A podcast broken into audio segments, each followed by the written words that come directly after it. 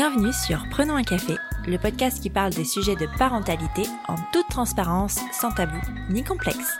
Je suis Élise Bulté et chaque mardi, je reçois un ou une humaine concernée de près ou de loin par la parentalité. Nous échangeons sur des sujets souvent éloignés des contes de fées, mais toujours passionnants et criants de vérité. Cette saison, je te propose aussi un épisode bonus chaque vendredi. Il sera composé soit d'une parole d'expert sur le sujet abordé le mardi, soit d'un épisode solo un peu drôle pour dédramatiser certains sujets de parentalité. Le 2 avril, c'est la journée mondiale de sensibilisation à l'autisme. Et j'avais envie pour l'occasion de mettre en avant une maman qui vit au quotidien avec les troubles du spectre de l'autisme de sa fille. Charline, la créatrice du podcast Parents informés. Avant de devenir mère, Charline est passée par la case belle-mère, puisque son mari a deux enfants d'une précédente union. Très vite impliquée dans l'éducation de ses beaux enfants, elle a suivi le modèle qui avait été mis en place au préalable. Modèle qui a volé en éclats lorsqu'elle est tombée enceinte de son premier bébé. D'un coup, le système d'éducation traditionnel empreint de violences éducatives ordinaires ne lui correspondait plus. C'est vers une éducation plus respectueuse qu'elle a souhaité se tourner, une éducation qui laisse les émotions s'exprimer. C'est pour cette raison que dans un premier temps, Charline n'a pas vu la différence de sa fille, qui exprimait ses émotions de façon très forte et violente. La faute au modèle qu'elle avait choisi peut-être? Mais au bout d'un moment, elle a dû se rendre à l'évidence. Quelque chose n'allait pas chez sa fille. Après un parcours du combattant pour rencontrer des spécialistes qui allaient l'écouter, un diagnostic fut posé. La fille aînée de Charline présente un trouble du neurodéveloppement qu'on appelle plus communément autisme. Tu pensais être seule à galérer Mets tes écouteurs et prenons un café. Bonjour Charline. Bonjour Elise. Bienvenue sur Prenons un café. Merci. Je suis ravie de te recevoir. Pour une fois, c'est toi aussi qui passes de l'autre côté du micro. Je ne sais pas parce que tu es toujours en face d'un micro, mais, euh, mais en tout cas, tu n'as pas la maîtrise aujourd'hui. Est-ce que tu peux, pour commencer, nous dire euh, qui tu es? Alors, moi, je suis Charline. Euh, je suis mariée. J'ai deux beaux enfants et deux enfants. Donc, on a quatre enfants à, tous les deux. Et je suis podcast podcasteuse. C'est super dur à dire. Non, mais même les podcasteurs n'arrivent pas à dire ce mot. C'est insupportable. et j'ai donc un podcast sur la parentalité où j'interviewe des pros pour aborder un thème précis par épisode et je leur pose toutes les questions qu'on se pose en tant que parent. Trop bien. Et qui s'appelle? Parents informés. Super. Je vais te poser la question traditionnelle. Il n'y a pas de raison que tu y échappes. Euh, est-ce que tu as toujours voulu être mère? Euh, je crois que je me suis jamais posé la question. Jusqu'à très tard, c'était une évidence que je serais maman un jour, alors que j'aimais pas particulièrement les enfants. Je suis pas du genre à avoir fait du babysitting, tu vois, c'était pas mon truc. J'ai pas passé mon BAFA pour animer des colos. Enfin, les enfants, ça a jamais été euh, ma grande tasse de thé. Ma, ma sœur adore ça, mais moi, euh, bof. Et en même temps, j'étais convaincue qu'un jour je serais maman. Et je savais que je voulais pas l'être jeune, mais je savais qu'un jour ça arriverait. Est-ce que tu peux nous raconter un petit peu dans quelles circonstances tu as rencontré ton mari? Alors, on était ensemble, on a repris nos études pour faire une école d'ingénieur et on s'est rencontrés à l'école d'ingénieur à ce moment-là, sachant que c'était une école d'ingénieur spéciale pour les gens qui reprenaient leurs études. Donc, on a 10 ans d'écart avec mon mari. Et on était à l'école ensemble et au départ, on était juste une bande de potes, on était euh, quatre. Et lui, il était en couple, il avait euh, une fille et sa compagne était enceinte et on était juste potes, quoi. On était une bande de potes, on s'entendait bien. Et puis, ben, la vie a fait qu'ils se sont séparés et que nous, on a matché très, très fort. Et voilà, c'est comme ça qu'on s'est rencontrés et on s'est plus jamais quittés après. Ils avaient quel âge ces enfants quand vous êtes mis en couple? Eh ben, écoute, le, la première avait 5 ans et le deuxième, il venait de naître, il avait quelques semaines. Ah ouais Donc, ouais, ouais. Tu les as toujours connus? Comment ça s'est passé la rencontre? Parce que alors, le rôle de devenir mère, c'est quelque chose, hein, ça, euh, tu le sais. Mais alors devenir belle-mère, on en parle peu, j'ai l'impression. Est-ce que c'est un rôle dont tu as envie de nous parler? Bah écoute, alors euh, j'avais fait un podcast, euh, j'avais participé à un podcast là-dessus où je racontais. Et effectivement, devenir belle-mère, euh, déjà, c'était pas une évidence pour moi. Bah, comme je le disais, tu vois, les enfants, c'était pas le truc le plus ouf pour moi. Donc, c'était une période où je savais que je voulais des enfants. Donc, on a parlé très tôt de savoir si on aurait des enfants parce que je comprenais que lui, il puisse ne plus en vouloir en ayant deux. Et en même temps, pour moi, c'était inimaginable d'être avec quelqu'un qui voulait plus d'enfants. Donc, dès le départ, on a dit, OK, on, pose le sujet, qu'on est d'accord tous les 2 qu'un jour on aura des enfants et s'il m'avait dit non, bah, la relation se serait arrêtée là parce que je voulais pas lui faire perdre de temps, je voulais pas rencontrer ses enfants si ça marchait pas, enfin? Voilà et donc une fois qu'on a réglé ce problème de OK, on est d'accord sur le fait que plus tard, on aura envie d'avoir des enfants ensemble. Moi, j'ai vécu ça un peu comme une grossesse, c'est-à-dire que je lui ai dit: «Moi, je veux pas les rencontrer tout de suite. Je veux qu'on soit sûr de notre couple avant de les rencontrer et j'ai besoin, moi, de me préparer, heu, au fait que je vais devenir belle-mère». Donc heu, j'ai lu des livres, heu, j'en ai parlé, voilà. J'avais besoin de me préparer, je l'ai un peu préparé comme si j'accouchais, tu vois? Et que j'allais rencontrer un bébé. Donc je me suis préparée à ça et puis après, la rencontre s'est fait quelques mois après et ça s'est super bien passé. Tu as trouvé des livres qui parlaient spécifiquement du rôle de belle-mère ou c'était des trucs autour plutôt de la maternité? Non, il y a des livres qui existent vraiment autour du rôle de belle-mère et de toutes les belles-mères et de toutes les représentations qu'on peut s'en faire parce que Heu, la représentation qu'on s'en fait, elle est pas toujours très jolie. Elle est même hyper, heu, hyper moche. Enfin, je veux dire, heu, dans tous les contes traditionnels, historiquement, enfin, c'est la belle-mère, c'est toujours la la dame méchante, en fait. C'est celle qui remplace la mère, heu, que la mère soit décédée ou autre, d'ailleurs, elle arrive toujours en plein milieu d'un malheur, heu et c'est toujours hyper, hyper dramatique. C'est ça, donc elle a et j'ai réussi à trouver des livres qui parlaient de tout ça et qui parlaient aussi des différentes sortes de d'arrangements dans le couple, en fait et ce que ça m'a enseigné dès le départ, c'est que le plus important, c'est le positionnement des parents vis-à-vis du troisième, en fait. C'est-à-dire que c'est le positionnement, bah, dans le cas de mon mari, heu, vis-à-vis de moi et de ce qu'il m'autorise ou pas à faire avec les enfants. Et donc chez nous, ça a toujours été très clair que j'ai la même autorité que n'importe quel parent sur les enfants. Et donc, heu, j'ai autant le droit de dire, heu, quand on est chez nous en tout cas, j'ai autant le droit de dire que lui, sur ce qu'ils ont le droit ou pas de faire et cetera et ce qui est très important aussi, c'est le positionnement de la troisième personne. Et en l'occurrence, même si moi je m'entends pas spécialement avec la mère des enfants, elle a toujours respecté mon rôle et j'ai toujours respecté son rôle. Et donc il y a jamais eu, heu, même dans les quand ça peut être conflictuel, heu, sur certains sujets, heu, moi je suis pas en direct avec elle, c'est toujours mon mari qui est en direct avec elle, mais par contre elle m'a jamais dénigrée. Et je l'ai jamais dénigrée. Et on parle à la maison de ce qu'ils font chez leur maman et inversement et il y a toujours eu, le minimum de respect syndical, j'ai envie de dire, qui fait qu'en fait pour les enfants, ils ont pas de position à prendre et ça simplifie quand même la place de tout le monde, quoi. Ouais, en fait, c'est ça, c'est que tout le monde a sa place, quoi. C'est ça. C'est qu'ils ont une maman, ils ont un papa, heu, je sais pas si sa leur maman est a un conjoint ou ou pas, mais mais enfin, il y a, heu, la il y a la belle-maman et potentiellement, un le beau papa, heu, un jour ou pas, enfin, tu vois? C'est ça et il y a de la place pour tout le monde et on se et on chacun respecte sa place. Moi, je me considère pas comme la mère de ses enfants.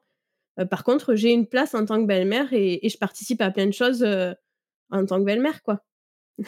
Ah, c'est chouette.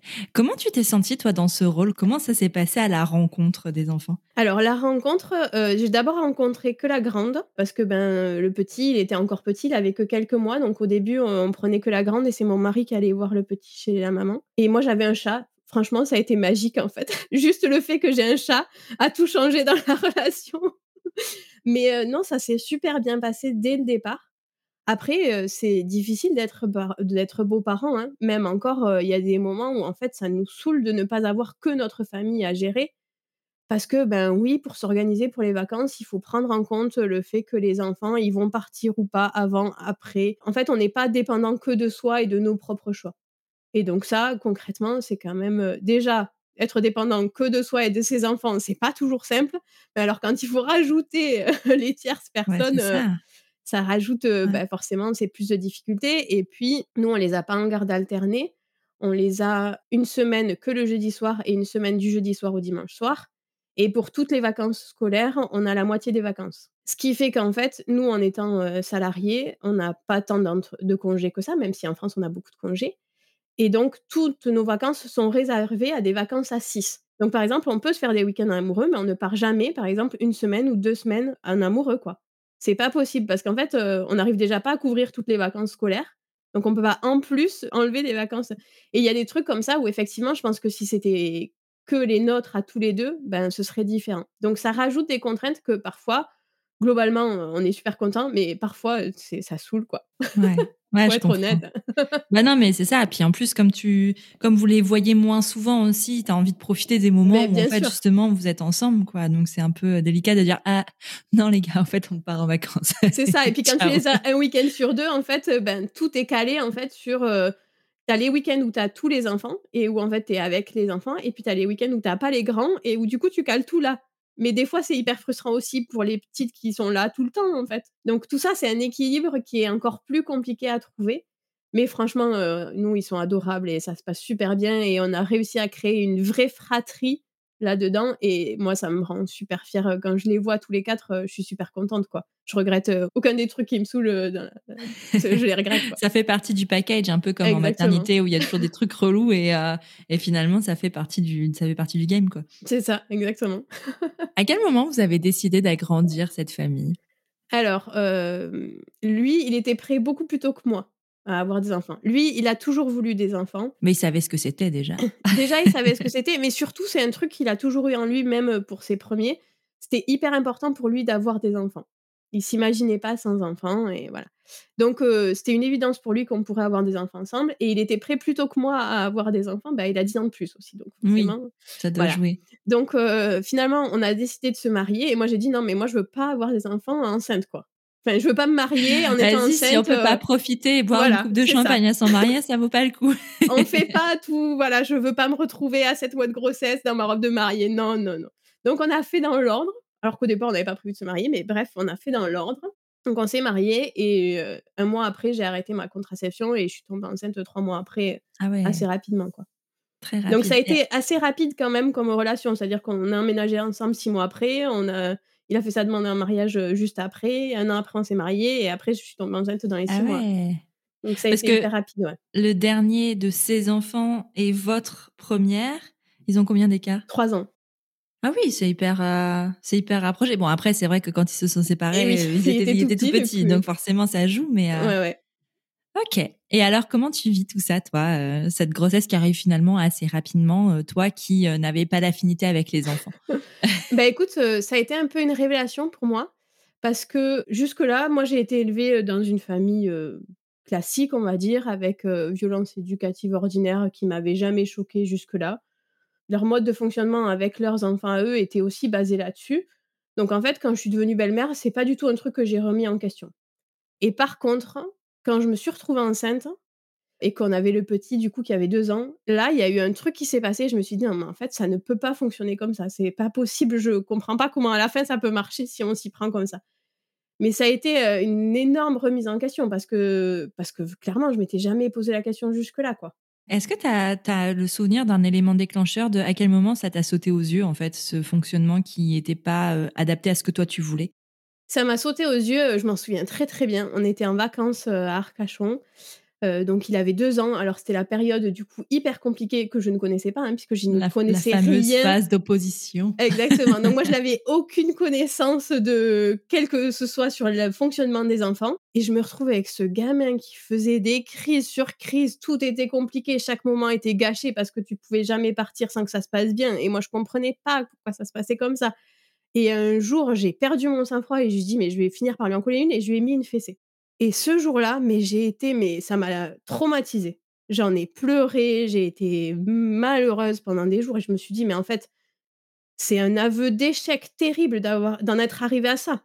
C'était même pas, en fait, ce qui m'a perturbée, c'était pas l'acte physique, entre guillemets, même si ça aurait pu, hein, mais c'est le constat de se dire, mais en fait, un, ça ne sert à rien, parce que concrètement, ça n'a rien changé.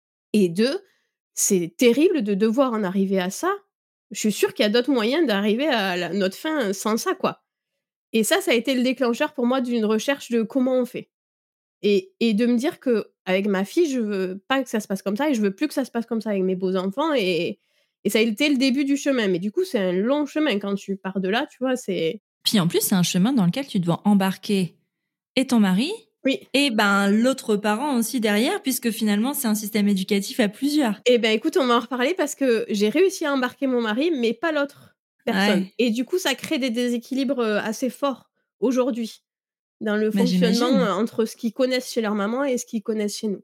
Ah bah oui, j'imagine. Mais on peut pas tout faire et déjà chez nous c'est pas mal. Ah non, puis après tu peux pas contrôler comme ça se passe et puis toi toi il t'a fallu un déclic, tu vois. C'est ça. Et l'autre personne que que l'autre personne n'a pas soit pas encore eu ou n'aura pas, on n'en sait rien en fait finalement, mais euh, chacun son cheminement aussi. Hein. C'est ça. Donc déjà, le, chemin pour moi, il a commencé là. et le déclic, il a été là et du coup, bah, je me suis moi, je suis une cérébrale, donc j'ai besoin de comprendre. Donc j'ai acheté des livres, j'ai lu, j'ai lu Guéguen, j'ai lu Filieza. Alors je sais que de plus en plus, on dit que ces gens-là, ils nous mettent des choses dans la tête et que c'est dur et que ça met la pression. Moi, ça m'a pas du tout mis la pression, ça m'a libérée.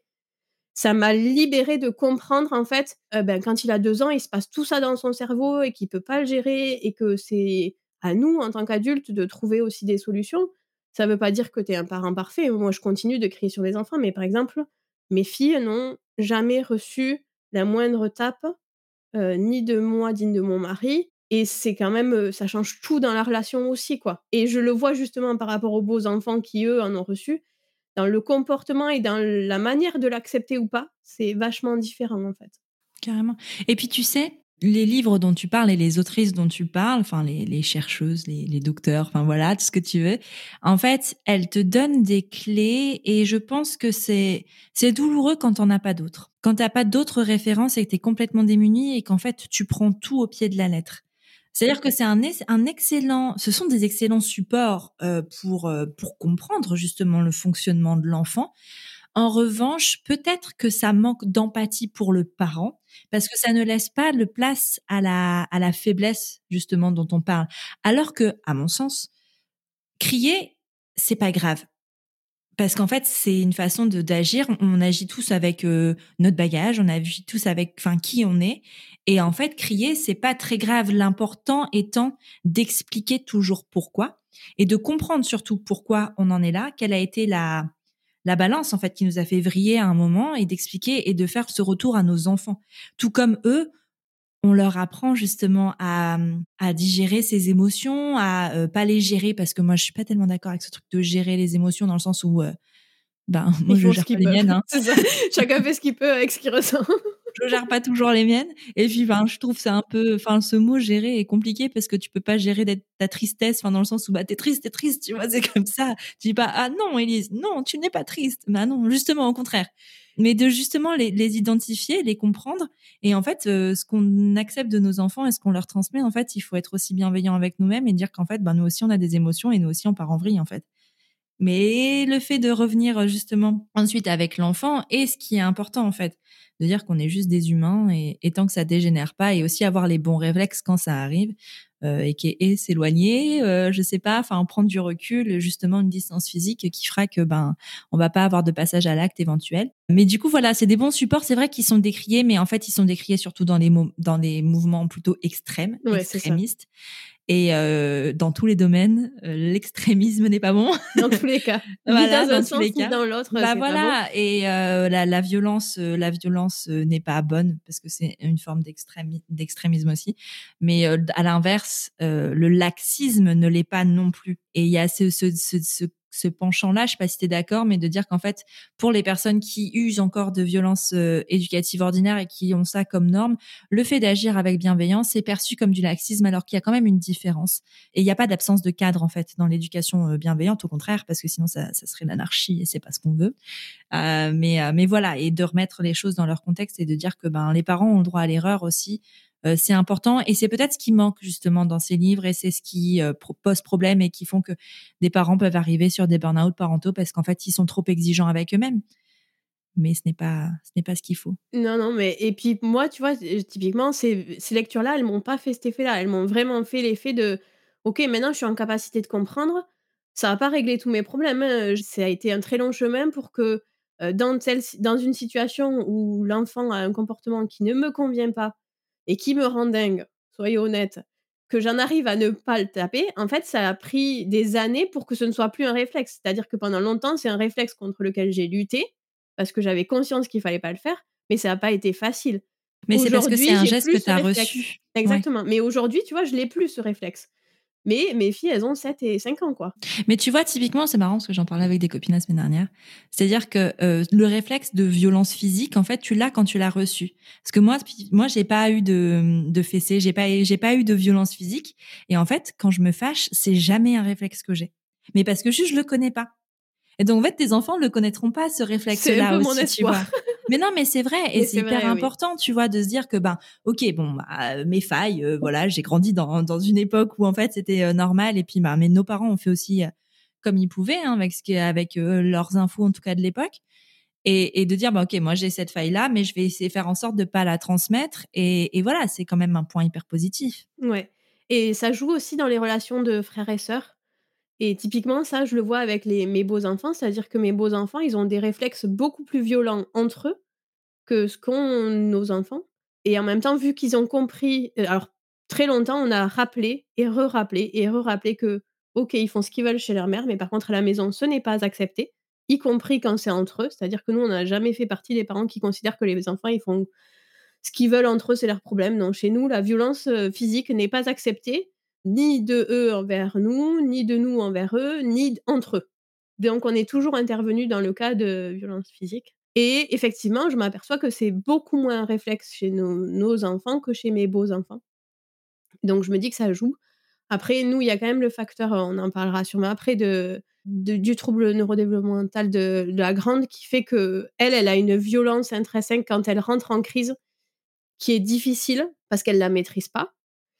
Et en même temps, je crois que moi, de savoir que je ne pouvais pas alimenter cette violence-là moi-même, ça nous a aidé aussi à, établir qu'à un moment donné, c'est pas juste une phase normale du développement de l'enfant, c'est une phase de violence qu'il faut qu'on aille creuser parce que c'est un truc qui est pas normal, quoi.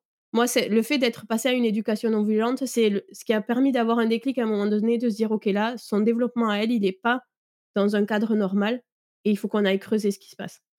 On va revenir justement sur, euh, sur cette grossesse. Donc, euh, tu as ce déclic. Comment ça se passe euh, Du coup, tu, tu, tu, te nourris comme ça pendant toute la grossesse jusqu'à la naissance de ta fille? Et j'en parlais avec mon mari. Et au début, c'est pas simple. Hein, parce que lui, il, est, il, ben, il a été élevé dans, une, dans des violences ordinaires. Il a reproduit ça avec ses grands. Donc, c'est une évidence pour lui qu'il faut faire comme ça. Et moi, je viens bousculer ça. Enfin, tu vois, c'est pas une évidence tout de suite pour lui. Aujourd'hui, c'est le, plus grand fervent défenseur de l'éducation non violente, mais le chemin, il n'a pas été simple non plus. Et, donc, au début, bon, on n'était pas tout à fait alignés sur euh, comment gérer les pleurs, comment. Voilà. Mais bon, moi, j'ai la chance d'avoir euh, une famille, euh, une maman qui a elle-même fait le chemin depuis. Et du coup, j'avais vachement de soutien. Donc, j'ai réussi à naviguer, à respecter son chemin à lui, tout en maintenant certaines positions sur certains trucs et à faire ma petite vie. Et voilà. Donc, on a réussi à faire ça. Donc, la grossesse, écoute, moi, j'ai une grossesse assez facile. Franchement, j'ai pas eu de complications médicales. Pour la première, j'ai pas eu de nausées. J'ai été fatiguée à la fin parce que j'avais beaucoup de trajets. Je travaille à 45 minutes de chez moi. Donc, en fin de grossesse, j'ai dû être arrêtée à cause des trajets. Mais globalement, j'étais quand même en forme, quoi. Donc, grossesse, franchement, pas compliquée. Ouais. Trop bien. je peux pas me plaindre. Clairement. Et alors, à la naissance, comment ça se passe? Parce que tu as quand même ce changement déjà de statut qui est propre à toutes les mères qui deviennent mères, mais, mais là, un changement, un double changement finalement, puisque tu deviens mère. Et donc, ça change aussi ton rapport avec tes beaux-enfants indéniablement, j'imagine. Est-ce que tu peux nous raconter ça? Bah écoute, alors la naissance, le jour où j'ai accouché, j'ai eu des contractions pendant très longtemps. Les premières contractions sont arrivées un mercredi soir et donc nous on a les enfants le jeudi soir et le jeudi à 4 heures, tu vois, on a encore eu le temps d'aller leur dire au revoir à l'école et de leur expliquer que là on partait à la maternité. Ça faisait déjà moi presque 24 heures que j'avais des contractions. Là on leur a expliqué donc c'est arrivé un jour et un week-end où on avait les enfants donc ça c'était chouette. Même si je suis sûre qu'elle les aurait laissés venir à la maternité, c'était pas la question, mais bon, c'était plus facile de les avoir avec nous. Et l'accouchement, quand je. Alors, l'accouchement a été très long. J'ai eu la péridurale au bout de 24 heures parce que je n'en pouvais plus. Oh, je te comprends. Voilà. Bon, en même temps, j'avais décidé que je l'aurais. Hein. C'était pas une contrainte. Mais bon, voilà, vraiment, j'en pouvais plus. Et après, euh, j'ai poussé pendant 45 minutes elle voulait pas sortir, elle était coincée, donc ils m'ont fait une ventouse. Donc euh, moi j'ai eu super peur à ce moment-là. Tu te dis non mais qu'est-ce qui se passe? Donc en fait j'ai eu un coup de flip euh, au moment de la sortie qui m'a, ça m'a vraiment secoué. Et quand elle est arrivée, en même temps j'étais super contente de la voir et en même temps j'étais, mon coup de flip il n'était pas vraiment passé quoi. Alors qu'elle allait bien, elle était là, elle respirait, elle avait pas de, tu vois, elle est pas sortie en ayant des difficultés. Euh, de santé, mais moi j'avais eu ce stress là, c'était compliqué. Et après, les premiers jours, ça a été hyper compliqué parce qu'avec la ventouse, euh, ça lui avait déplacé un peu la mâchoire, donc elle n'arrivait pas à prendre le sein. Donc, euh, début d'allaitement hyper difficile, j'arrivais pas à la mettre au sein, donc elle n'arrivait pas à me téter, donc elle pleurait beaucoup. Enfin, les premiers jours, elle a beaucoup pleuré à la dès la maternité et heureusement, j'ai accouché dans une maternité où ils étaient pro enfin, ils étaient formés à l'accompagnement de l'allaitement, donc j'ai été super bien accompagnée. J'ai une super pédiatre qui m'a trouvé des solutions. Moi, j'ai une sœur qui est sage-femme, donc j'avais plein de trucs dans mon sac, de petits accessoires, donc ça nous a sauvés aussi parce que j'avais des bouts de sein en silicone. Alors, on dit tout le temps, il faut pas mettre de bouts de sein au début parce que voilà, mais moi, ça a sauvé mon allaitement, quoi. Mais en fait, euh, je pense que les il faut yaka faucon. une fois que t'es dedans. Euh, mais tu vois, moi j'ai eu la chance d'avoir une pédiatre qui m'a dit, ben attendez, on va tester les bouts de de silicone, qui est pas, qui était pas du tout coup sur euh, ces histoires de voilà, là, il y avait un problème, on a cherché une solution et la solution, c'était celle-là et elle, elle, a convenu à tout le monde. Quoi. Juste dans tous les cas, faut arrêter de culpabiliser les mères. Enfin, je veux dire, il y a un moment, on fait ce qu'on peut. Hein, et si c'est un bout de sang en silicone qui vient sauver ton allaitement et potentiellement juste nourrir ton enfant, ben fais-le en fait. C'est ça. Pourquoi pas? Mais euh, moi, tu vois, j'ai eu de la chance que personne ne m'a jamais fait culpabiliser et j'ai jamais culpabilisé d'avoir des bouts de sang en silicone, tu vois. Mais je, mais j'ai lu avant, après que bah, c'était déconseillé. Mais il n'empêche que moi, ça. Oui, mais tout est déconseillé finalement dans l'allaitement, à part, euh, à part attendre juste être euh, en, en madone 24 heures sur 24 avec ton enfant. Enfin, parfois dans l'extrême, tu vois, c'est ce qu'on disait tout à l'heure. Il y a un moment, l'extrême, ça suffit. Hein, euh, et puis, euh, arrêtons de diaboliser absolument tout. Enfin, la tétine, non mais incroyable, la, la confusion. La tétine, ma fille, euh, au bout de 24 heures, elle avait une tétine, des bouts de sein en silicone et, et heureusement, quoi. Parce que déjà que c'était compliqué, même avec tout ça, mais alors sans ça, c'était moi. Il y a toujours des risques de toute façon, mais c'est pas une généralité. Tu vois, moi, cette histoire de tétine, enfin, j'ai donné mon petit doigt à ma fille pendant deux semaines. Ah, mais moi, la première, je lui ai donné pendant deux mois parce qu'elle ne voulait pas la tétine, cette vache. Donc, euh, je compatis. Mais au bout de deux mois, j'ai dit non, mais en fait, là, tu prends la tétine ou tu n'as plus rien parce que je n'en peux plus de tout. Mais c'est ça. Et en fait, il y a un moment, le bien-être mental, la santé mentale prime, en fait. Et oui, bien sûr, aujourd'hui, cinq ans après, est-ce que je me dis que la tétine aurait été une bonne idée? Bah, peut-être pas parce que c'est galère quand même à un moment à enlever. Peut-être, mais j'ai un enfant qui a un besoin de succion intense et encore aujourd'hui. Et en fait, c'est comme ça et, et c'est tout. Mais, mais à l'époque, mais genre, je, je, me revois avec mon petit doigt là, amorphe, là, comme ça, n'importe quoi, parce que je ne, j'avais peur de lui donner une tétine, quoi. Bon, au final, au bout d'un moment, mon mec m'a dit, euh, non, mais là, ça suffit, en fait, on va aller chercher une tétine. Et quand je lui ai mis dans la bouche, j'avais vraiment ce sentiment de faire quelque chose d'horrible, en fait. Ah ouais. Et ça, faut arrêter en fait de faire sentir les mères comme ça, c'est insupportable. Laissez faire comme Mais moi j'ai eu une chance immense, c'est d'être super bien accompagnée. Et que typiquement comme pour les boutins, pour la tétine, euh, moi tout le monde m'a dit mais vas-y, c'est pas grave quoi. Ça il se passera ce qui se passera mais donne-lui cette tétine. Et j'ai jamais culpabilisé de lui avoir donné la tétine, tu vois. Ouais, écoute, nous sommes ravis. Merci pour ce témoignage important qui, mon avis, sauvera plein de mamans. ça. Et ma fille a gardé sa tétine jusqu'à il y a une semaine. Elle a 7 ans. Et euh, C'est vrai? Et on a enlevé la tétine la nuit euh, cette semaine. Eh ben, parce que moi, elle a voulu, hein. Si tu veux, euh, elle a eu 5 ans la semaine dernière. Donc, pour, je sais pas, ça a dû lui faire un truc dans sa tête. Et elle s'est dit, vas-y, je mets ma tétine à la poubelle. Elle en avait deux. Elle en a mis une à la poubelle. Sauf que ben c'était compliqué la nuit après. Donc du coup, elle a pris la deuxième et après le lendemain, elle a dit non, mais je mets la deuxième aussi à la poubelle. Sauf qu'en fait, euh, je l'ai enlevée de la oui, poubelle. ce que j'allais dire, que... tu l'as récupérée quand même. Il y a un moment. Tips de parents récupérer toujours les sucettes à la poubelle. On ne sait jamais. Et en fait, peut-être que potentiellement, après, j'ai peut-être craqué trop vite, hein, j'en sais rien, mais il y a un moment où en fait, c'était tellement douloureux. Puis elle me disait, mais, mais maman, je ne fais pas exprès. Tu comprends, j'en ai tellement besoin. Mais elle m'a tellement brisé le cœur. Et en fait, finalement, je lui ai donné cette tétine. Et je lui dis, c'est pas grave, en fait. Euh, T'as essayé. Et juste, l'intention était déjà extraordinaire. En fait, je dis, mais en fait, tu sauras quand tu seras prête. Et puis, tu le feras. Et puis, c'est tout. Puis, de toute façon, tous les gamins vont aller euh, chez l'orthodontiste. Donc, à un moment. Exactement. voilà. Exactement. Ben nous, nous, on n'a pas lutté sur la tétine avec ma grande parce que bah, il y a déjà tellement d'autres choses à gérer que ça, ça faisait pas partie des sujets. Mais la seule contrainte, c'est qu'on a vu le dentiste et le dentiste lui avait dit, ben quand tu perdras tes dents, là, il va falloir commencer à quand même enlever la tétine parce que quand les autres vont repousser, si tu as toujours la tétine, elles vont repousser quand même très très mal et donc ça, ça peut aggraver les problèmes que déjà tous ont en termes d'orthodontie. Donc elle a perdu ses dents, euh, je sais plus, il y a 2-3 mois mais on pouvait pas enlever. Elle avait encore la, tétine dans la journée parfois, moi la mienne. Donc on pouvait pas tout faire d'un coup. Donc on a d'abord fait la journée. Ça a été dur, mais elle a tenu. Après, elle est hyper volontaire. Elle a une force de caractère incroyable. Donc là, ses dents ont commencé à repousser. Et donc là, ben moi j'ai dit, à un moment donné, il va falloir envisager d'enlever la tétine la nuit. Et donc, euh, d'elle-même, elle m'a dit, bah, écoute, maman, euh, on fait un contrat. Donc, nous, on fait des contrats de renforcement positif pour certains sujets très spécifiques. On fait un contrat pour la tétine la nuit. Ben, ça a été dur, mais franchement, là, ça y est, on y est. C'est fait. Mais je pense qu'il faut passer les caps, hein. c'est parce que moi j'ai été euh, faible. Mais, mais en fait, j'aurais pu l'accompagner aussi. Hein. Mais typiquement, moi, la première nuit, j'aurais été capable de la lui redonner, mais elle me l'a jamais demandé. Et il y a un moment donné où je, elle est partie en crise et où je me suis dit, bon, ben là, c'est pas grave, tu lâches. Et, je me suis dit, mais en fait, elle te la demande pas. Donc, euh, si elle te l'a. J'étais prête à la lui donner si elle me l'avait demandé. Mais vu qu'elle me l'a pas demandé, j'ai respecté le fait qu'elle me la demande pas. Elle était en sevrage en fait, mais c'est ça en fait. Mais c'est exactement ça. C'est comme les sevrages euh, euh, alcool, drogue et compagnie. Hein. C'est dur. Hein. Ouais, c'est hyper dur. Mais par contre, les contrats de renforcement positif avec elle, ça marche super bien. Tu nous expliques un peu ce que c'est? Euh, je suis pas une spécialiste. Je, au départ, j'ai, pour moi, c'était du chantage et je voulais pas faire ça. Et puis, petit à petit, j'ai commencé à en entendre parler. La première fois, c'était Héloïse Junier dans la matrescence. Euh, bon, ça me parlait pas, toujours pas. C'était pas, j'étais pas alignée.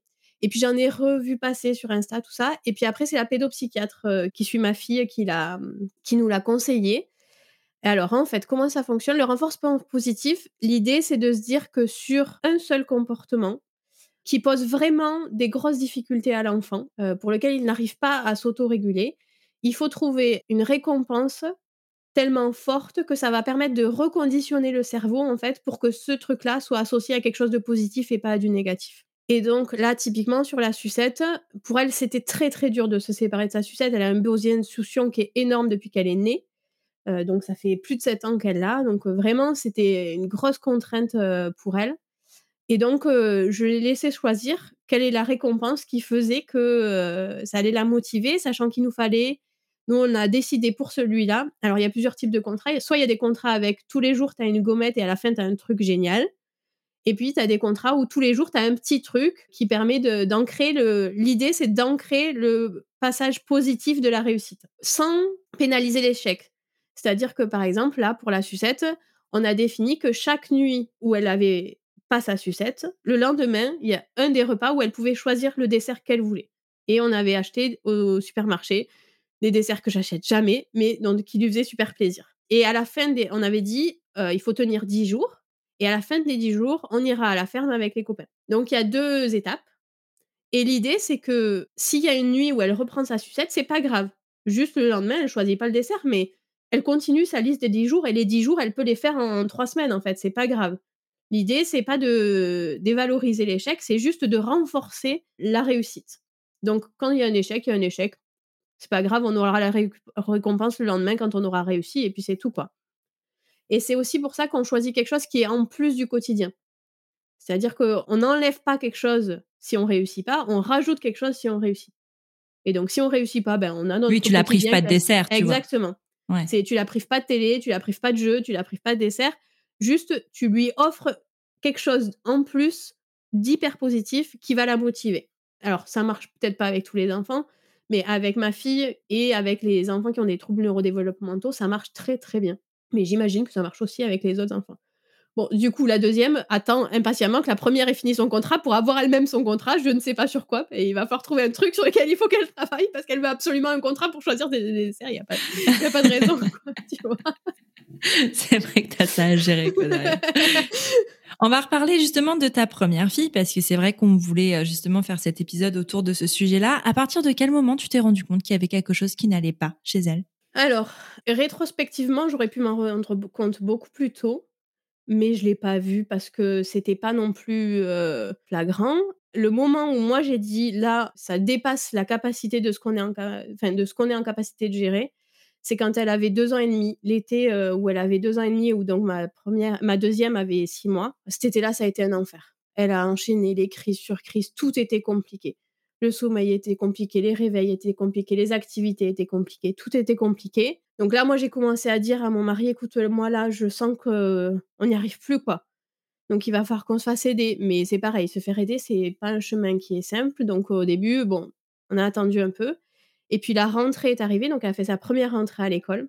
Et première rentrée à l'école, elle a pleuré toute la journée. Enfin, toute la matinée, parce que je la laissais que la matinée, j'étais en congé parental à l'époque.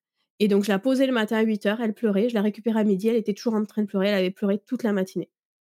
Donc la plupart des enfants, on les pose, ils pleurent 5 minutes et après ils passent à autre chose. Elle non, elle pleurait toute la matinée. Ça a duré 15 jours. Puis après elle a arrêté de pleurer parce qu'elle a compris que, bah, de toute façon, elle allait y rester quoi. Et pendant, un mois, elle a pas parlé à personne. Juste, elle ne parlait que si elle avait besoin de quelque chose. Elle savait très bien parler, hein. Elle a toujours eu, elle a acquis la parole très tôt et elle a toujours très bien parlé. Mais, elle ne parle qu'aux gens qu'elle connaît très, très, très, très bien. Donc à l'école, elle connaissait personne, donc elle parlait pas. Elle a commencé à répondre présente à l'appel un mois et demi après la rentrée et elle passait toutes ses récréations collées à la maîtresse et donc là, ça a été le déclic de, il faut voir quelqu'un et en plus, on s'est aperçu que physiquement, elle avait des problématiques. Elle avait une courbe de croissance qui s'était arrêtée et donc on a aussi démarré, des examens, médicaux en parallèle et donc là, moi, j'ai dit: «Non mais là, il faut qu'on voit quelqu'un, quoi». Donc mon mari a trouvé, une psychologue parce que c'était plus difficile pour lui que pour moi d'accepter de se faire aider donc je l'ai laissé choisir, le thérapeute. Bon, c'était on était d'accord dès la première séance qu'en fait, c'était pas du tout la bonne thérapeute. Mais ça, c'est important de dire aussi qu'en fait, ben parfois, ça matche pas du premier coup et qu'il faut persister en fait et aller voir quelqu'un d'autre. Que c'est pas parce que ça marche pas du premier coup que ça veut dire que c'est pas pour nous, tu vois. Exactement. Donc là, la, la psy, la psy qu'on a vue la première fois, vraiment inutile. Enfin, si ce n'est que ça nous a permis d'être sûr qu'il y avait un truc qui allait pas. Parce qu'elle, elle était persuadée qu'on était des mauvais parents quelque part. Alors, elle nous l'a pas dit comme ça, hein, mais elle nous a expliqué qu'il fallait qu'on cadre les choses, qu'il fallait pas qu'on la laisse faire ce qu'elle voulait, alors que chez nous, c'était déjà hyper cadré. Et donc, en fait, plus elle nous disait il faut faire ci, il faut faire ça, et plus on s'apercevait qu'en fait, on avait déjà fait ci, déjà fait ça. Et la dernière solution qu'elle nous a proposée, c'est bon, ben, quand elle fait des crises, vous lui expliquez que vous l'amènerez pas au McDo. Non, mais en fait, elle a deux ans et demi, elle, elle sait pas ce que c'est qu'un McDo déjà de base. Et en plus, nous, on ne pratique pas la privation et les punitions. Donc, en fait, ça correspond à rien à tout ce qu'on vient de vous expliquer, quoi. Donc, ça nous a permis de savoir que on avait déjà mis en place tout ce qu'il fallait en termes de cadre, parce que c'est ce qu'on disait tout à l'heure, être dans l'éducation positive et bienveillante, c'est pas ne pas avoir de cadre. Et ne pas avoir de cadre, c'est pas bon pour les enfants. Donc ça, nous, on en avait bien conscience. Donc chez nous, le cadre, il était quand même assez strict. Puis nous, on est des gens un peu cadrés, comme on dit, tu vois. Donc on n'est pas trop flexible sur le cadre. Donc on s'améliore avec le temps, mais grosso modo, c'était un cadre bien ferme, quoi. donc là, on s'est dit, ok, donc ça, on l'a. Donc c'est vraiment qu'il y a autre chose. Et puis, ben, à l'école, elle a commencé un petit peu à parler.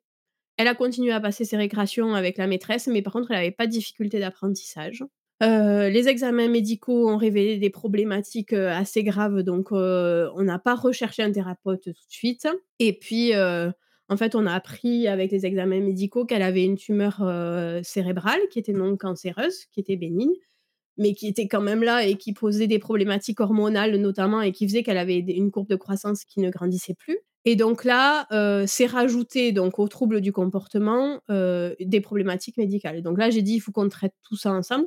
La première question qui m'est venue quand on m'a dit qu'elle avait une tumeur au cerveau, c'est: «Est-ce que ça peut engendrer les troubles, du comportement?» non. La réponse a été catégorique, deux choses distinctes. C'était deux choses distinctes et donc là, j'ai dit: «Bah, il faut qu'on trouve, ce que c'est, quoi». Donc en fait, ça se manifestait par le fait qu'elle faisait des crises, de décompensation ultra violentes.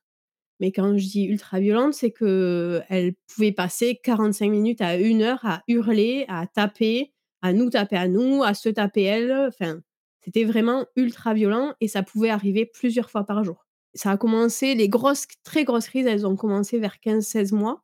Alors moi, au début, j'ai mis ça sur le compte de la gestion de la frustration, tout ça. Et en fait, rétrospectivement, quand j'ai eu la deuxième, je me suis aperçue que ça n'avait strictement rien à voir en termes de comportement. C'est-à-dire qu'un enfant qui fait une colère parce qu'il est frustré, ça n'avait strictement rien à voir avec nous, les crises qu'on avait vécues. Mais quand c'est le premier que tu as à temps plein, ben... Et ton mari, justement, en ayant vécu une paternité avant, est-ce qu'il avait vu cette différence? Pas forcément. Parce que on avait quand même, nous, on s'est souvent demandé aussi, est-ce que c'est pas le fait justement de l'éducation bienveillante qui fait que ben elle fait autant de crises quoi, tu vois? Parce que c'était la première qu'on élevait comme ça et donc qu'elle avait la liberté justement d'exprimer cette colère et cette frustration. Et donc même mmh. si dans le fond, à un moment donné, moi je me suis dit non, c'est pas ça. La question, elle est quand même revenue de savoir est-ce que nous, on n'a pas loupé quelque chose quoi, avant de se dire ben non en fait. Voilà. Et donc, une fois qu'on a eu découvert ces problèmes médicaux, j'ai appelé une psy que je connaissais par intermédiaire, qui m'a orientée vers le pédopsychiatre référent à Toulouse. Et le fait qu'elle ait eu des problèmes médicaux m'a permis d'y accéder plus vite, en fait, parce que c'est quelqu'un qui était très demandé. Et vu qu'elle avait des problèmes médicaux dans le, qui seraient traités dans le même hôpital, ben, en fait, ça a permis de, aussi orienter plus facilement. Et le jour où on a rencontré cet homme, et ça a été un soulagement. Parce que lui, euh, dès les premières minutes, il a vu comment elle se comportait. Et alors, il n'a pas le, mis le mot d'autisme tout de suite dessus. Ça a pris plusieurs mois avant qu'il nous parle d'autisme. Mais lui, dès la première rendez-vous, il nous a dit Mais votre enfant, elle n'est pas comme les autres. Elle, est, elle a un mutisme sélectif, donc elle sait très bien parler, elle a la parole, mais elle ne parle que euh, quand elle se sent en sécurité. Et donc, euh, elle lui a parlé du coup à ce médecin? Non. Ah non, non. Ah non, non. Les, les, premières années, elle parlait à nous, ses parents, euh, elle parlait à ses frères et sœurs, et elle parlait à sa nounou. Elle ne parlait pas aux grands-parents et aux oncles et tantes pendant les repas de famille. Elle ne leur parlait que quand ils étaient en seul à seul avec elle parce qu'ils venaient la garder de temps en temps. Donc là, elle était en sécurité, elle les avait que pour eux. Mais au repas de famille, elle ne parlait à personne. Mais par contre, elle parlait super bien. C'est-à-dire qu'elle a parlé très très tôt super bien. Mais voilà, c'était sélectif, comme il nous a dit. Donc à l'école, elle ne parlait pas, par exemple. Et, et dans les rendez-vous médicaux, elle ne parlait jamais. La première psy, elle avait voulu faire une séance toute seule avec elle. Moi, j'ai dit, alors, écoute, mon, ce jour-là, je viens pas parce que ça sert à rien. Et donc, c'est mon mari qui l'avait accompagnée et ça a été impossible. C'était pas possible, en fait. Bah non. Déjà, on ne pouvait pas la laisser avec quelqu'un qu'elle ne connaissait pas. Puis elle, elle était hyper petite. angoissée. Elle était petite. Et puis même avec un enfant sans trouble, enfin j'imagine, enfin c'est déjà compliqué de s'adresser à quelqu'un qu'on connaît pas en fait. C'est compliqué, mais par le jeu, en fait, euh, vraiment ils y arrivent. Hein. Mais avec euh, elle, c'était impossible parce qu'elle déjà nous, la, les, toutes les séparations étaient compliquées de base. Alors se séparer pour aller avec un inconnu, voilà. Et en, En plus, plus, un inconnu que vous ne sentiez peut-être pas Exactement. forcément, donc elle devait bien le ressentir aussi. voilà. Donc euh, non, ce- le pédopsychiatre qu'on a vu, je pense qu'elle a mis cinq séances avant de lui adresser la parole. Non, non, elle ne parlait pas. Donc c'est nous qui racontions toujours, mais elle, elle était là. Et par son comportement et par sa, la manière dont elle, elle agissait, lui, dès le premier rendez-vous, il nous a dit, mais votre enfant, elle a, des- particularités. Alors, il avait appelé ça des particularités sensorielles et relationnelles et un mutisme sélectif. Et donc, il nous a clairement dit, vous faites tout ce que vous pouvez et vous avez super bien fait jusque-là. Et de toute façon, vous ne pouvez pas vous comporter avec elle comme vous vous comporteriez avec n'importe quel enfant parce que euh, elle n'est pas comme les autres. Donc ça, ça et ça, ça nous a soulagés, mais un truc de fou. Ça mettait des mots sur un peu ce que vous viviez et au moins, enfin, c'était euh, valider votre ressenti en fait. C'est ça, c'était la reconnaissance qu'en fait, euh, ce qu'on racontait sur la manière dont, à quel point c'était compliqué, parce que quand on raconte à quel point c'est compliqué, à ce moment-là, les gens ils nous disent oui, ben moi aussi, mon enfant il fait des crises. Et en fait, vu qu'elle ne faisait des crises que avec nous, jamais avec les grands-parents, jamais, avec- ça fait partie de, du truc. Euh, Bah, vous personne euh, n'avait, on est Ces adultes de référence. Exactement. Donc, on Ah. a la, la primeur de tout ça. Et donc, en fait, personne n'avait réalisé à quel point c'était comme ça. Et donc, d'avoir quelqu'un qui nous dit non, mais en fait, vous n'avez pas halluciné, vous en rajoutez pas. C'est juste que ça a été un soulagement pour moi et pour mon mari. Et ça a permis aussi de se dire ok, ben en fait, euh, ça sert à rien de lutter, quoi. C'est-à-dire que quand elle fait une crise, euh, la seule chose qu'il faut qu'on arrive à faire, c'est euh, trouver le déclencheur pour que ça s'arrête et faire en sorte qu'elle se fasse pas mal et que nous on lui fasse pas mal parce qu'on va être très honnête quand on a un enfant qui nous crie dessus et qui nous tape pendant trois quarts d'heure clairement les réflexes de violence dont on parlait tout à l'heure ils sont très très forts et c'est hyper compliqué clairement. Même encore hein, aujourd'hui ça arrive beaucoup moins qu'elle fasse des crises mais quand elle fait des crises c'est le seul truc qui me fait encore sortir de mes gonds c'est ça Et en grandissant, en plus, elle acquiert en force aussi, j'imagine. Donc ça doit être aussi plus difficile à gérer. oui oui oui Est-ce que toi, tu avais une idée de ce que c'était que le trouble du spectre euh, de l'autisme? Pas du tout.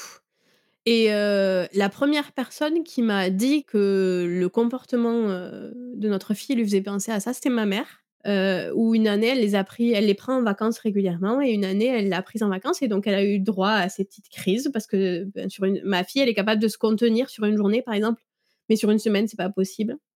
Euh, alors maintenant, elle pourrait, mais à l'époque, c'était pas possible. Donc sur une semaine, elle y a eu droit, et donc elle s'est renseignée, elle s'est posé des questions, et un jour, elle m'a envoyé un article en me disant, ben regarde, je trouve que ça ressemble.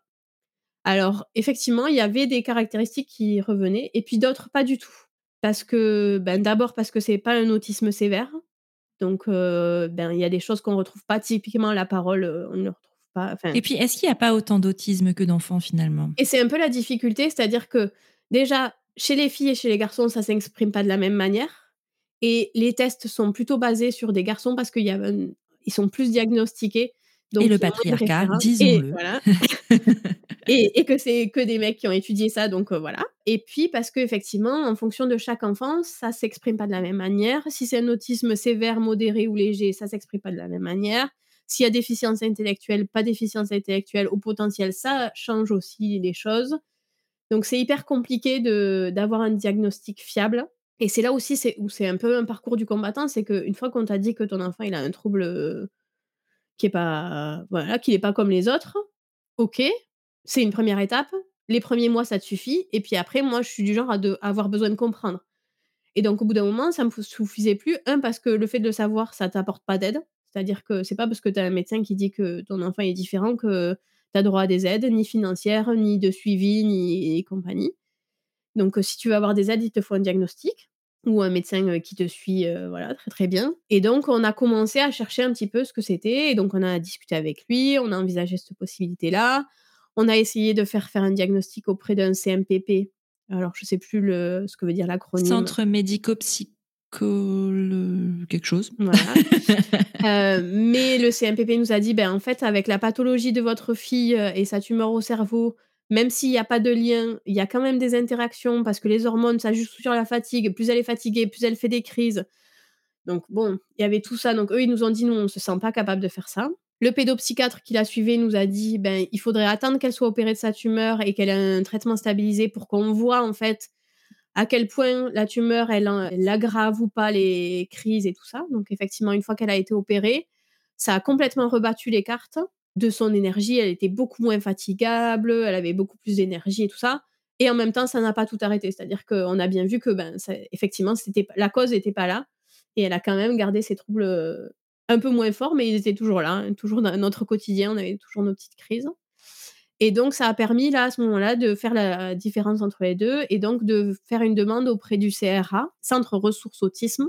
Sauf qu'auprès du CRA, c'est quand tu fais une demande, tu en as pour minimum 18 mois avant d'avoir un rendez-vous. Ah oui, mais je crois que c'est un peu le problème de justement, heu, tous ces centres-là, enfin, heu, pour tous ces enfants qui, heu, qui sont atteints, d'autisme finalement. C'est ça. Donc là, nous, on a ce pédopsychiatre-là, après, il allait partir à la retraite. Donc moi, j'avais demandé à ce qu'on fasse un dossier MDPH où ce soit lui qui fasse le certificat médical. Parce que quand on a un enfant handicapé, que ce soit physique, heu, ou mental, on a droit à des aides, heu, qu'il faut demander auprès de la MDPH. Mais pour faire une demande auprès de la MDPH, il faut un médecin référent qui remplit un dossier de 6 pages et il faut soi-même remplir un dossier hyper détaillé, hyper complet. Enfin, c'est pareil, hein, il faut être, armé pour, pouvoir faire tout ça, quoi. Il faut pas trop avoir une phobie administrative, quoi. Non et donc heu, donc nous, on a fait ce dossier-là avec ce médecin-là avant qu'il parte à la retraite pour couvrir, en fait, heu, les besoins en attendant d'avoir le diagnostic officiel, du CRA. Parce qu'elle allait rentrer en CP et que moi, je voulais qu'elle ait de l'aide en CP, en fait. Bah oui, c'est ça, parce qu'on n'en parle pas, mais à l'école, comment ça se passe du coup? Elle arrive à à gérer? Parce que pour les instits, c'est pas non plus évident d'avoir un enfant différent, heu, quand on a autant d'enfants. Enfin, souvent, les classes sont surchargées en plus, donc c'est pas évident. Alors, la chance et la malchance d'Anaïs, c'est qu'elle ne fait jamais de crise à l'école. Elle ne fait les crises que dans des milieux, heu, hyper sécurisés. Donc l'école, c'est pas suffisamment sécurisé pour qu'elle fasse des crises. Donc à l'école, elle n'a jamais fait aucune crise. Donc finalement, c'est une enfant assez facile. Elle parle pas beaucoup, mais elle participe aux ateliers parce qu'elle aime bien ça. Elle reste avec les maîtresses à la récréation, mais ça perturbe personne. Donc globalement, ça se passe bien. Moi, tous les ans, je fais un briefing à la maîtresse. Donc tous les ans, je leur explique les particularités, le fait qu'elle a son doudou, qu'elle a besoin d'avoir son doudou, donc elle a eu des dérogations pour avoir le droit de prendre son doudou en classe. On avait aussi vu avec une maîtresse, elle avait installé une petite chaise en fond de classe sur laquelle elle allait s'installer quand il rentrait en classe parce que les transitions sont très compliquées pour elle. Donc elle avait le droit d'aller s'asseoir sur sa chaise là, quand les enfants allaient au 1er regroupement, le temps d'observer. Quand elle était prête, elle allait poser son doudou, elle allait rejoindre les enfants au regroupement. Donc le fait qu'elle ait un comportement «facile» entre guillemets à l'école, ça permettait que, heu, les maîtresses soient plus enclins à faire des efforts sur, heu, des petites choses et le fait qu'on ait un médecin référent qui ait dit, même sans diagnostic, qu'elle était différente, Ça permettait d'avoir un appui sur, heu, médical. C'est pas juste la mère qui vient faire chier parce que son enfant, il faut le couver, quoi. Il y a un vrai sujet et le fait qu'en plus elle ait des problématiques médicales graves, bon, ça crée un peu de l'empathie chez les gens et donc heu, clairement, ça nous a aidés parfois aussi. Oui, puis en plus, si elle a pas justement ces crises et tout ça, donc enfin, il y a pas de violence et l'instit est pas, heu, se sent pas agressé non plus par, Non. Anaï Anaïs, quoi. Non et du coup, en fait, elle avait des super relations avec ses instits. Les les instits, elle l'a elle l'adorait, quoi. Elle la couvait, heu, c'était la petite chouchoute, qui avait voilà. Donc ça, c'était chouette et donc jusqu'en grande section, ça allait. Mais moi, je me suis dit: «En CP, c'est quand même un autre monde». Déjà, nous, l'école heu, à l'élémentaire, il y a 12 classes, donc c'est immense. C'est une nouvelle cantine, c'est juste à côté, mais c'est pas les mêmes lieux, donc elle connaissait aucune maîtresse, aucun des lieux. Alors certes, elle avait des copines dans sa classe, mais moi, je je je voulais pas qu'elle soit toute seule là-dedans et en plus, la difficulté, c'est que oui, ça se passe très bien à l'école, sauf que les décompensations, elles se font quand même et plus c'est compliqué à l'école et plus ça décompense à la maison et donc nous, plus on vit un enfer à la maison, quoi. Donc heu, pour notre santé mentale à nous aussi, heu, il fallait qu'elle soit accompagnée à partir du CP, donc on a fait le dossier MDPH et elle avait droit à une AESH. La difficulté des AESH, c'est qu'il y en a pas assez. Donc en théorie, heu, la première année, elle avait droit à une AESH mutualisée, elle avait 3 demi-journées par semaine, donc c'est quand même, heu, pas beaucoup. Heureusement, encore une fois, elle avait une super maîtresse qui en a pris soin. Elle a passé, quand même, 3 mois, sur le bureau de la maîtresse. C'est-à-dire qu'elle ne supportait plus d'être à sa table, à elle, au milieu des autres enfants et donc la maîtresse partageait son bureau. Elle avait plus que la moitié de son bureau pour elle et la moitié de son bureau pour ma fille. Donc c'est pareil, ça dépend Mais vachement elle des s'est adaptée, c'est super, tu et vois? nous, on a la chance qu'elle a toujours eu des enseignantes qui m'ont écoutée. Mais la majorité des enseignants écoutent, la majorité des enseignants est compétente. Mais c'est parce qu'on entend beaucoup parler de de des dérives, mais comme tout, on entend toujours comme, heu, sur les réseaux, tu peux avoir 10 messages sympas et un message négatif, tu vas retenir que le négatif et en fait, sur l'éducation nationale, c'est comme ça aussi et heu, il faut arrêter de taper sur les doigts des instits qui, en fait, pour la majorité des cas, sont exceptionnels. C'est ça et elle s'adapte un truc de fou, quoi. Parce que clairement, elles elles elles se sont toutes ultra adaptées, heu, aux besoins qu'elle avait particuliers pour pouvoir continuer en classe et l'objectif de tout le monde, en fait, c'est que qu'elle continue à être scolarisée parce qu'elle a pas un autisme qui nécessite d'être, heu, placée en dans un institut spécialisé Et elle aime apprendre. et elle aime apprendre, elle aime aller alors non, elle aime pas aller à l'école, c'est pas vrai. Elle aime apprendre, elle aime avoir ses copines, elle aimerait bien avoir une maîtresse que pour elle, ça lui poserait pas de problème. Heu, clairement, l'école, c'est difficile et une fois qu'on a eu, heu, les rendez-vous pour le diagnostic, à la fin, heu, ce qui a été relevé par la pédopsychiatre qui a fait le diagnostic, c'est clairement la plus grosse compte tenu de nous, l'accompagnement qu'on lui apporte, le plus gros la plus grosse problématique, c'est de pas développer de phobie scolaire et de pas décrocher à l'école. Donc la plus grosse problématique, c'est de trouver le juste équilibre entre le temps qu'elle passe à l'école et le temps qu'elle n'y passe pas, pour que quand elle y est, ce soit gérable pour elle et donc ça, ça implique quand même des grosses contraintes, heu, personnelles, quoi. Oui, parce que du coup, elle y est pas à temps plein. Alors, elle y est quasiment à temps plein, mais elle ne va pas à la Laï le matin, elle ne va pas à la Laï le soir, sauf, heu, cas exceptionnel. Elle y va le midi, mais on essaye de faire que 3 midis par semaine et pas 4 et heu, il a été clairement dit par la pédopsychiatre que les rendez-vous de suivi peuvent être pris sur le temps scolaire pour alléger le temps scolaire, heu, quand c'est nécessaire. Donc globalement, elle y va quand même quasiment à temps plein, mais enfin le temps plein de l'école, c'est 9:00-12:00, 14:15, 16:30. C'est pas du tout un temps plein de salarié. C'est ce que j'allais dire, c'est pas tellement compatible avec la vie pro, ça. Non, pas du tout. D'où l'importance des aides aussi financières. Exactement et c'est un vrai casse-tête, heu, pour moi, heu, parce qu'on a fait le choix, heu, par rapport au à mon travail et à celui de mon mari, que ce soit plutôt moi qui m'adapte. C'est un choix, sur lequel on est d'accord, hein. Heu, c'est pas du tout quelque chose que je subis. Moi, je suis d'accord pour faire ça, mais c'est très contraignant parce que alors au début, on prenait quelqu'un qui venait le matin et le soir parce que moi, j'allais travailler et voilà. C'était pas mal, mais ça allège pas tout et donc ça crée d'autres contraintes, ça crée des déséquilibres et puis financièrement, clairement, bon, quand on a fait les comptes, on, a dit: «Ça ça tombe pas juste, Kevin», comme Ça vaut pas ça ça vaut pas le coup d'aller travailler, en fait, finalement. Non. Clairement, heu, moi, je suis à 80% parce que j'ai mes mercredis pour les rendez-vous médicaux, pour les activités, parce qu'on souhaite qu'elle fasse quand même des activités. Et puis, bah, tu as aussi une autre, heu, une autre enfant derrière. C'est ça, exactement. Donc heu donc j'étais déjà à 80 donc heu, quand on rajoutait le coût de la nounou matin et soir, individuel, bon, bah, voilà, ça marchait pas. Donc le Covid, est arrivé et nous avons vécu un confinement et là, ça a été pour moi, ça a été un soulagement de ne plus aller travailler, de ne plus me demander tous les matins à quel moment l'école allait m'appeler parce qu'en fait, elle, heu, du coup, elle somatise beaucoup. Donc quand elle en peut plus, en fait, elle fait des pics de fièvre. Toutes les semaines ou tous les 10 jours, l'école m'appelle à midi en me disant: «Non mais là, en fait, elle a de la fièvre, il faut venir la chercher». Donc en fait, tous les matins, je partais au travail en les laissant un plus, bout le c'est ventre en me demandant ouais, donc en me demandant si elle allait pas faire une crise avec la nounou, si elle allait accepter de porter le passer le portail à l'école, heu, si on n'allait pas appeler dans la journée pour que j'aille la faire chercher parce qu'elle avait fait de la fièvre et c'était devenu, heu, hyper lourd. Moralement, c'était devenu hyper lourd. Donc j'avoue que moi, le confinement, il m'a sauvée parce que, heu, mon activité s'est arrêtée. Donc j'ai été mise en chômage partiel et en fait, de me retrouver à la maison, isolée, dans une bulle, alors elle, elle était aux Mais anges. c'est ça, en plus, Elle elle, avait son rythme, machin et moi, je me reconnectais à mes enfants et je n'avais plus ce stress de et ça chez dans mon entreprise, le télétravail n'était pas possible jusque-là et le covid a fait qu'on on a repris après en télétravail. Donc je suis, beaucoup en télétravail.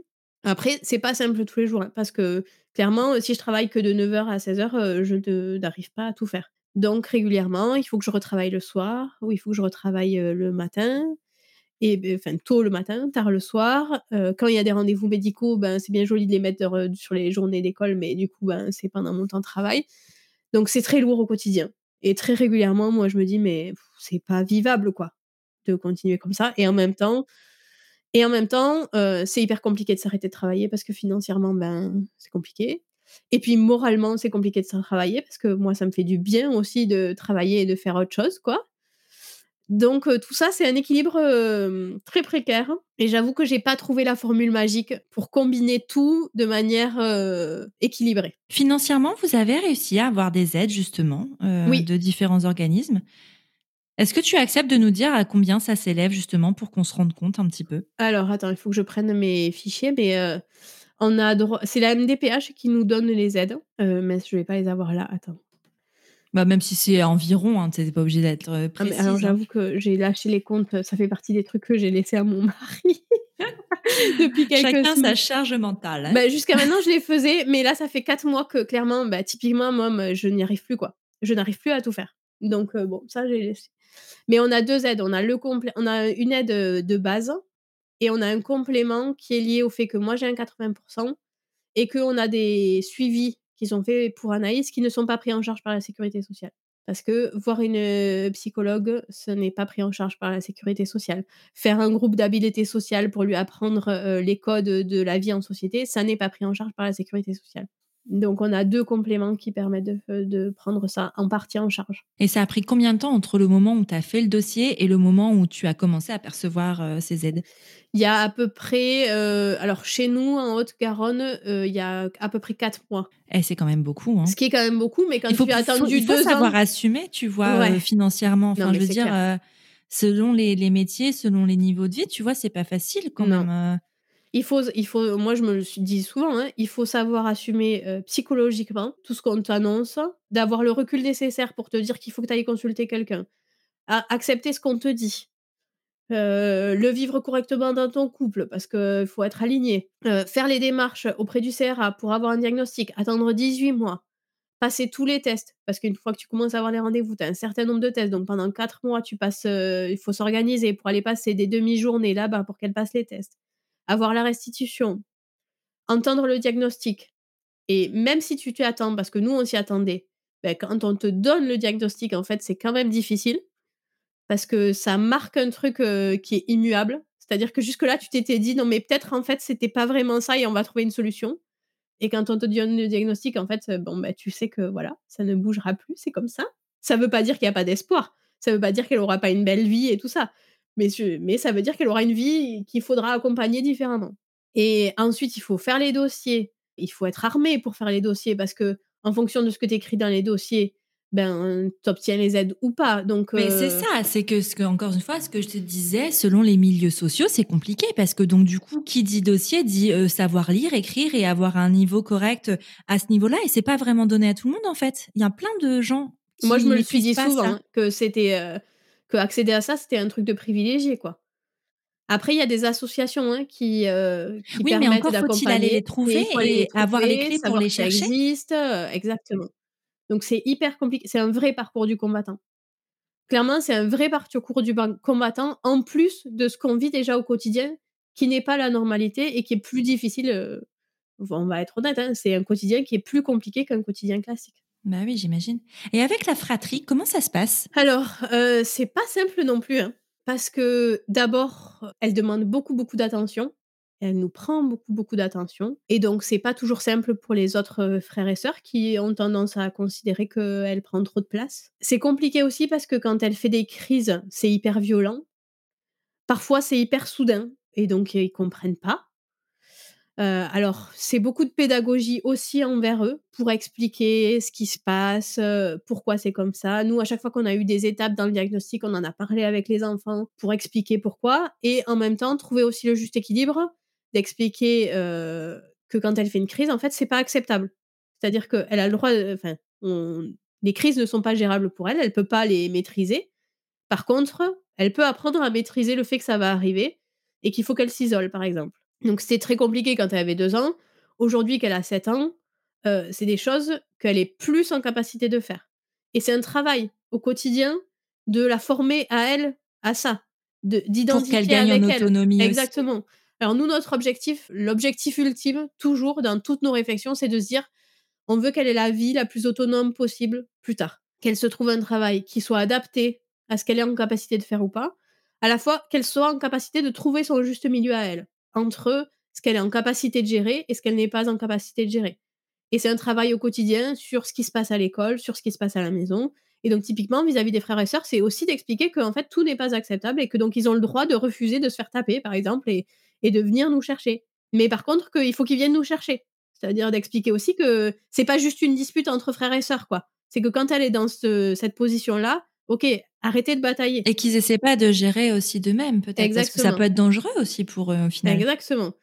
Donc c'est tout un apprentissage pour tout le monde et c'est vrai que c'est compliqué aussi pour les frères et sœurs et puis tous ces rendez-vous médicaux, moi, ma petite, du coup, elle est trop contente quand je l'amène à un rendez-vous chez le médecin. Bah oui, parce qu'elle soit Parce qu'elle a heu: «C'est mon l'impression que j'ai» ça y est.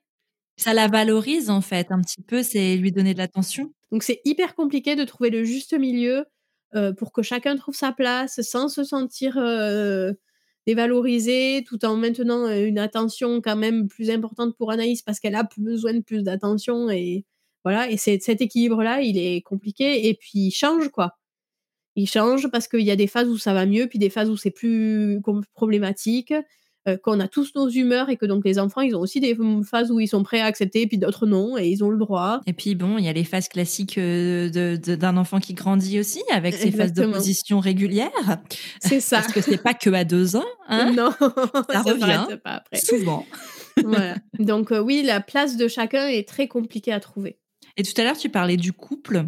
Comment on traverse ça, cette épreuve-là, en couple? C'est pas simple, hein, clairement, mais nous, on a une chance, incroyable. D'abord, c'est qu'on est très, très amoureux depuis le début et qu'on l'est toujours aujourd'hui et que donc ça nous permet de tenir.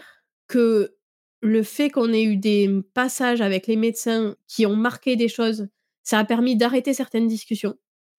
C'est-à-dire que souvent, c'est plutôt je dirais que moi, je suis un peu en avance et lui, il suit derrière. Donc on n'est pas toujours en phase sur, heu, l'accompagnement qu'il faut mettre en place, sur, les sacrifo fices qu'il faut que nous on fasse, tu vois? Sur le fait de de plus la mettre à la Laé et tout ça. On n'est pas toujours en même temps dans cette réflexion-là, mais il y a toujours un moment donné où on se retrouve, en fait et souvent, on se retrouve au moment des diagnostics, au moment des tests, au moment des choses comme ça. Le fait que factuellement, il y ait quelque chose qui soit posé, ça aide beaucoup. En tout cas chez nous, heu, à partir du moment où le médecin, il dit que, ben, ça, c'est plus remis en question, quoi et donc ça permet de tenir et puis clairement, il y a des moments où en fait, on est un couple, heu, qui survit, quoi. Mais l'amour fait qu'on reste ensemble, mais clairement, il y a des moments où en fait, heu, lui, il tente de survivre avec, heu, son boulot, heu, ce qu'il peut à la maison et voilà et ses émotions. Et moi, je tente de survivre avec, mon travail, que je positionne comme je peux et les crises et et prendre un minimum soin de moi. Et on accepte aussi qu'il y ait des moments où, ben, on n'est pas c'est pas l'extase fou et on part pas tous les week-ends ensemble et mais on est un peu côte à côte comme ça, là et puis chacun survit et on se on est là et ce qui est sûr, par contre, c'est que, mmh, on est là tous les 2 quand il y a besoin. C'est-à-dire que quand il y a des rendez-vous médicaux importants, quand il y a des grosses étapes, on est toujours tous les deux. Et vous arrivez à avoir du relais de la famille ou des amis extérieurs? Oui. Alors nous, on a une chance incroyable, c'est qu'on a une famille qui, qui prend le relais. Donc typiquement, euh, moi, ma mère, elle les prend euh, à chaque vacances scolaires. Euh, la semaine où on n'a pas les grands, c'est ma mère qui les prend. Régulièrement, ils viennent à la maison pour garder les enfants. jusqu'à ce que la petite rentre à l'école. Du moment où Anaïs est allée chez la nounou jusqu'à ce que la petite rentre à l'école, donc quasiment 5 ans, toutes les semaines, une fois par semaine, il y avait un membre de la famille qui venait à la maison pour garder les enfants et pour gérer le quotidien. Donc, euh, nous, nos parents, ils sont séparés euh, chacun des deux côtés. Du coup, ça multiplie les ressources aussi. Mais c'est vachement bien, tu vois. On, parle peu de ça parce que je suis dans ce cas de figure, mais on en parle peu. Ça laisse vachement plus de possibilités. Exactement, ça multiplie les possibilités de relais parce qu'ils ne viennent qu'à un. Et donc, on peut faire un week-end là, un week-end là, bah un eh, Tu peux booker un mois comme ça. Exactement. donc, euh, blague à part, après, il faut se le sentir. Hein. C'est-à-dire que bah, il faut avoir envie de garder un enfant, quoi. Mais Anaïs, alors maintenant, elle fait des crises aussi avec eux, mais au début, elle n'en faisait pas. Et puis maintenant, elle grandit, donc c'est plus facile quand même. Bon, c'est d'autres contraintes.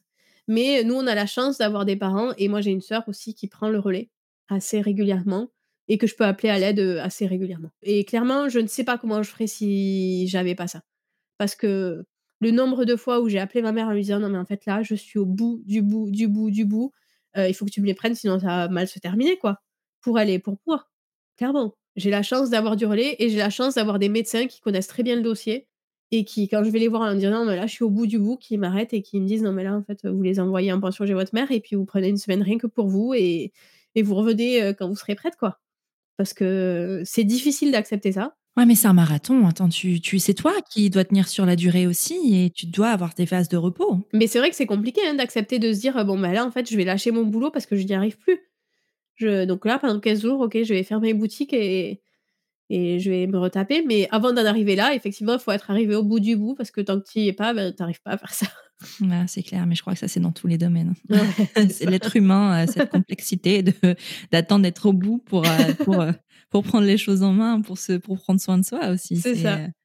Bon, après, ça a plein d'avantages aussi, hein, le trouble du spectre autistique ça crée aussi des enfants différents, mais aussi dans plein de bons côtés. Hein. Parce que c'est vrai, nous, on parle beaucoup des mauvais côtés et des crises en particulier, parce que c'est ce qui crée la difficulté. Mais par contre, elle est hyper respectueuse des règles, par exemple. Donc, elle a jamais un mauvais comportement à, l'école, ni même à la maison. Enfin, je veux dire, quand on donne une règle, c'est la règle, quoi. Typiquement, enfin, avec elle, il n'y a pas besoin de. Elle négocie pas la règle. Hein. La règle, c'est la règle. Le truc, c'est la routine, c'est la routine. Bon, bon, il faut pas en changer. Hein, si tu changes une virgule, c'est foutu. Mais par contre, quand c'est bien instauré, ça marche. Euh, et, et, puis, elle est hyper intelligente. Elle a une force de caractère, c'est un truc de fou. Ben, tout à l'heure, on en parlait pour la sucette. Quand elle a décidé qu'elle allait réussir à faire quelque chose, mais elle se donne des moyens incroyables pour y arriver. Elle a des ressources qui sont incroyables. Moi, elle m'épate. Euh, elle a une maturité et des ressources que je trouve euh, extraordinaires, quoi. Et c'est ce qui permet aussi de, pour elle de traverser tout ça, parce que c'est aussi pour elle que c'est compliqué. Le quotidien, d'aller à l'école les, tous les jours, de, de subir l'agitation, le bruit, tous ces enfants qui respectent pas les règles. Elle supporte pas que les enfants respectent pas les règles. Elle ça doit être une injustice terrible. C'est horrible. Pour elle, c'est horrible, tu vois. Donc petit à petit, elle apprend aussi à naviguer dans tout ça. Et mais au début, c'était atroce c'est comment ça, ils respectent pas la règle, mais elle comprenait pas. Donc franchement, elle est incroyable. Merci Charline pour ton témoignage, pour nous avoir raconté un petit bout de ta vie et de ton expérience. Tu as utilisé beaucoup d'acronymes pendant euh, cet épisode et peut-être que potentiellement je te demanderai de me les euh, traduire, comme ça je les mettrai en description de l'épisode pour les personnes qui seraient concernées justement et qui chercheraient euh, bah, de l'aide à contacter des organismes et qui ne connaîtraient pas. donc je te demanderai, je te, je te donnerai des petites voix, hein, je pense. Ça marche. voilà. si on veut te retrouver, si on veut papoter avec toi, par où ça se passe? Principalement sur Instagram, euh, sur la page de Parents Informés. Merci encore, merci mille fois Charline. Euh, c'était un plaisir d'échanger avec toi aujourd'hui. Je suis ravie, ravie, ravie de t'avoir reçu sur le podcast pour parler de ce sujet qui mérite une place importante et dont on parle à mon sens pas assez. Mais merci à toi de me l'avoir proposé. Si tu es arrivé jusqu'ici, c'est que cet épisode t'a plu et j'en suis très contente. Si c'est le cas, file vite sur Apple Podcast pour mettre 5 étoiles et dire pourquoi tu écoutes Prenons un café. C'est hyper simple. Tu ouvres ton appli Apple Podcast sur ton iPhone, tu vas sur Prenons un café et tu descends tout en bas. Là, tu mets le nombre d'étoiles que tu souhaites, tu vas en mettre 5 bien sûr, et tu écris ce que tu veux dans la section Avis. Par exemple, le 3 février 2022, mademoiselle Laé écrivait des épisodes toujours très agréables à écouter et plein d'infos et de good vibes. Merci Merci à toi, mademoiselle Lae. Je suis vraiment hyper touchée par ton message. Bon, et puis si tu n'as pas Apple Podcast, tu peux parler de Prenons un café autour de toi, ce sera génialissime aussi, et je t'en serai éternellement reconnaissante. Je te rappelle que tu es sur Prenons un café, le podcast qui parle des sujets de parentalité en toute transparence, sans tabou ni complexe. Je te retrouve mardi prochain pour un nouvel épisode. Abonne-toi à Prenons un café sur ton appli de podcast préféré pour ne rien manquer. D'ici là, prends bien soin de toi. Autour d'un café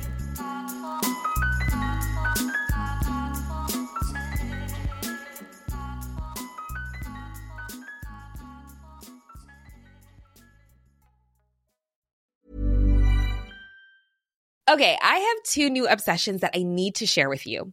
Impress No Glue Press On Manis and Impress Press On Falsies Lashes. Trust me, these are getting ready game changers. Both require no glue, so there is no damage to your natural nails and lashes, no mess, and no annoying dry times. Just one step and you're done. Boom instant glam. Visit impressbeauty.com slash presson and use code PRESSON25 at checkout for 25% off Impress Manicure and Press-On Falsies.